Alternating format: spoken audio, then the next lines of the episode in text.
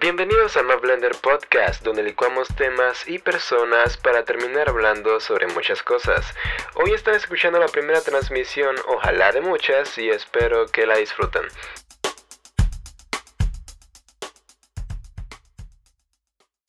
¿Qué onda? Quiero explicar rápidamente qué va a ser la dinámica con esta transmisión. Eh, de igual manera que en mi vida real siempre estoy hablando sobre cualquier tema, ya sean videojuegos, música, películas, temas intrapersonales, temas interpersonales, salud, salud mental, etcétera. Ya me entienden, ¿no? Sobre todo. Pensé que si yo decidía hacer un podcast debería representar prácticamente lo mismo. Entonces, por esa misma razón es por la cual estoy decidiendo no decantarme en un tema en particular. De hecho, se supone que cuando creas un podcast deberías dedicarte a un tema o demografía en particular. Pero los que me conocen, o sea, nadie, ni en mi casa me conocen, saben que ese no es mi estilo. Por cierto, hoy estaba conversando con alguien sobre gente que se parece a uno mismo. Yo había leído por ahí que la gente que se parece a nosotros usualmente nos cae mal porque no estamos listos para vernos en un filtro. Es como un espejo de nosotros mismos y al vernos y con nuestros propios defectos nos desagrada y tomamos mala vibra contra esa persona. Y sinceramente eso me ha ocurrido más de una vez, no te voy a mentir. Y mira que hablar es tan importante que tú solito a lo mejor esos pensamientos que pasan rápidamente por tu cabeza no los sientes real hasta que hablas con alguien. Como por ejemplo, que te gusta a alguien. Hey bro, si no se lo dices a nadie, eso es totalmente falso que te gusta a ese alguien. Solo existe en tu mente y no ha llegado a la realidad. Em, bueno, antes que me meten en el oscuro agujero sin fin que es la filosofía y empieza a hablar solito con mi micrófono por 8 horas. Em, quiero mencionar que por lo mencionado anteriormente, de que al hablar se, nosotros, se nos hace más sencillo, se hace realidad. Em, voy a ir trayendo invitados al podcast a hablar más profundamente de lo que estemos pensando. Aún no estoy seguro si va a ser un host como tal, aún estoy pensando en eso, pero bueno, creo que tenemos todo el tiempo del mundo. Luego digo eso y nos morimos uno nosotros y todo mal, ¿no? Porque así es la vida. Pero bueno, tampoco es que quiera hablar sobre muerte en este momento. Pero sí quiero hablar sobre una película que vi en Netflix recientemente, que probablemente muchos de ustedes ya vieron, que se llama El Diablo a todas horas, o The Devil All the Time, si te sientes bilingüe. Tiene un cast formidable, friend. Tiene a Tom Holland, todo el mundo lo conoce como Spider-Man. Tiene a Robert Pattinson, que el man es un buen actor. El que mía que no, es que solamente se vio Crepúsculo y más nada. Váyanse a ver una película con Willem Dafoe que se llama The Lighthouse, que ahí te vas a dar cuenta de las habilidades actorales que en verdad tiene Robert Pattinson. También tiene a Bill Skarsgård, que si no lo conoces, lo conocerás mejor como It, Pennywise, de la saga moderna. Y también tiene a Sebastian Stan, que si eres fan de Marvel lo reconocerás como Bucky, el sargento Barnes. Y prácticamente la película es una crítica dura a la religión, concretamente el cristianismo o el catolicismo. Y bueno, no quiero contar spoilers en este momento, pero con decirte que al ver la película me dieron hasta ganas de leer el libro. La película está narrada como si fuera el libro. Se nota que muchas, muchos de los diálogos eh, se sacan directamente del libro y eso me gusta. Esto probablemente, por supuesto, por temas de pacing, el libro será mucho más eh, extenso y bueno, hasta yo la sentí un poquito extensa y tampoco es que durara tres horas, casi dura tres horas, pero no, no pasó. Eh, tiene un. Es una de esas películas que tiene un comienzo lento. Si vieron Joker, saben a lo que me refiero. Si vieron Taxi Driver, saben a lo que me refiero. Y que al final tiene un desenlace que a lo Pulp Fiction entrelaza todas las historias y hay un final muy satisfactorio, diría yo. Em, de hecho, Tom Holland en la película, el personaje de Tom Holland, usa una Luger em, de la Segunda Guerra Mundial. Y eso de hecho me recuerda a un caso que hubo aquí recientemente en Panamá sí, soy panameño, sobre a un ladrón que atraparon con una Luger alemana. 1940, circa 1940, han pasado muchísimos años, es prácticamente una reliquia, pero el tipo en su ignorancia, en vez de, no sé, decir que era un coleccionista o venderla directamente, la, usaba para, para empezar a prácticamente robar gente. Imagínate, vas por la calle y viene alguien con una Luger alemana. Mataron como 18 abuelos con esa arma. Te, te lo juro. Y, y, en serio, si esa cosa te dispara, estaría toda de que la bala no te mata, te mata el tétano. Te mata el tétano en el arma. Toda oxidada. Pero bueno, me parece curioso porque Tom Holland tiene la Luger y me recordó a eso. De hecho, yo ya conocía ese arma porque juego demasiados videojuegos, demasiados, demasiados.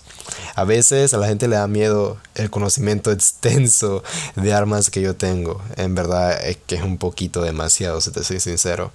Actualmente estoy jugando un juego llamado Red Dead Redemption 2. Muchos lo conocerán también. Es más o menos reciente, 2018, de Rockstar, los creadores de GTA.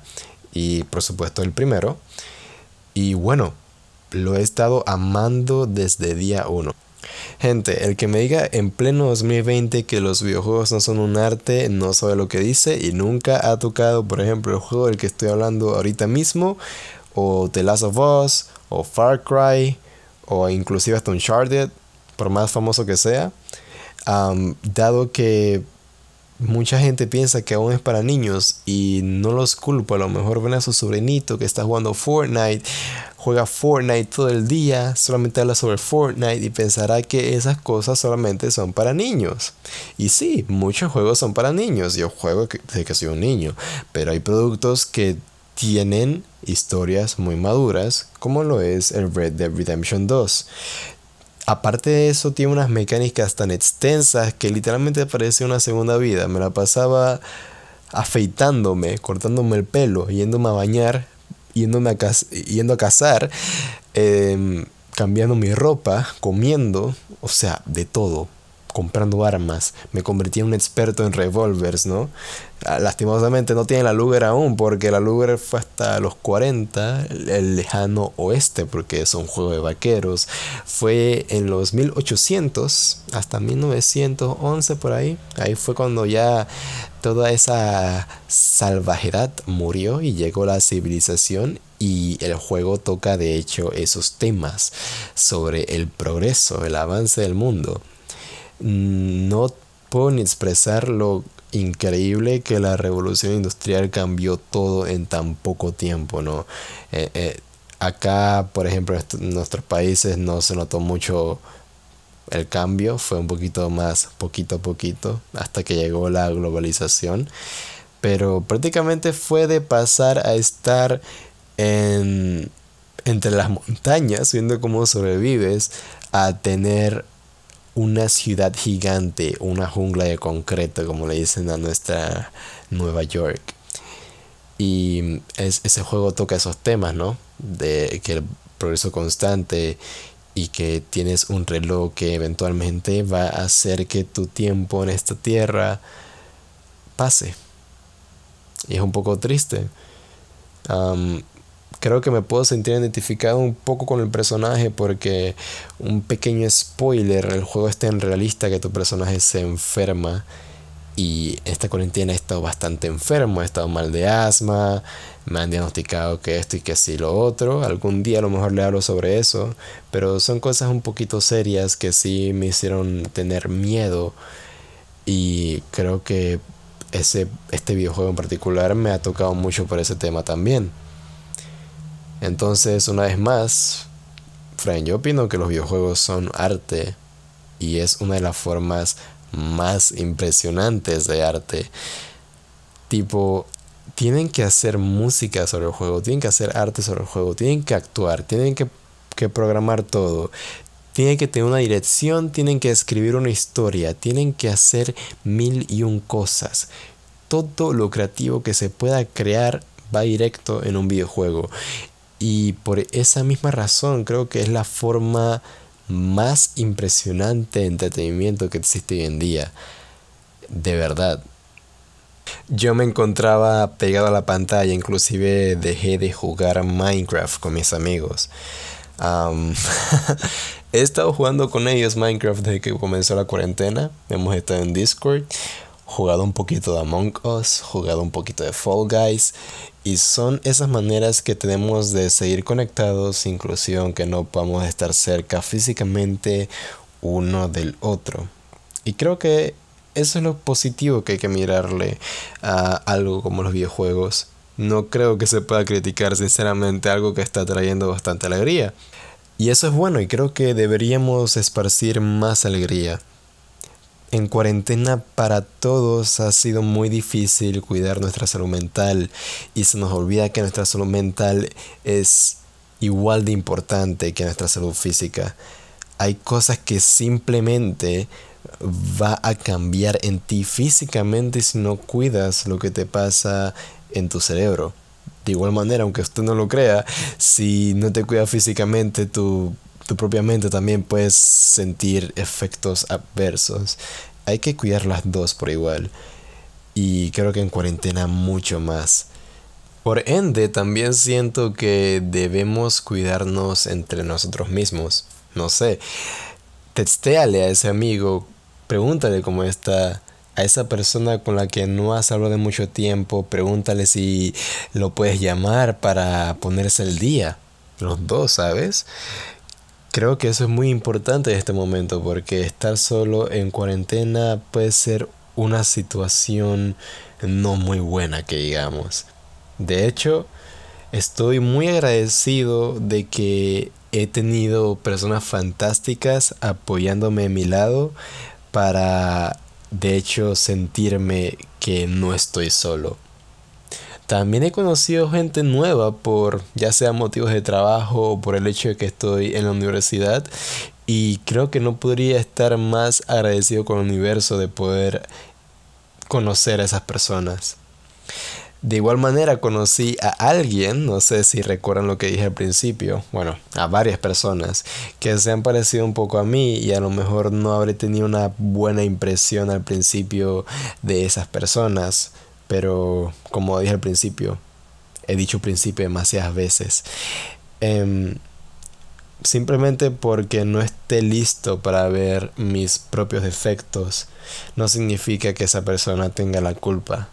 Al final, ¿Cómo la puedo odiar si somos prácticamente similares? Diferentes, pero similares. Entonces, no sé si están en la misma situación que yo, pero si conocen a alguien que se parece a ustedes y no les cae tan bien, den un chance, a lo mejor aprenden algo sobre ustedes mismos. Y creo que eso será todo por hoy porque sinceramente mi mente ya no me da para hablar más tonterías. los espero para la próxima. Espero que nos oigamos pronto. Y les deseo, dependiendo de cuando escuchen esto, unas buenas noches, unos buenos días y unas buenas tardes. Hasta la próxima.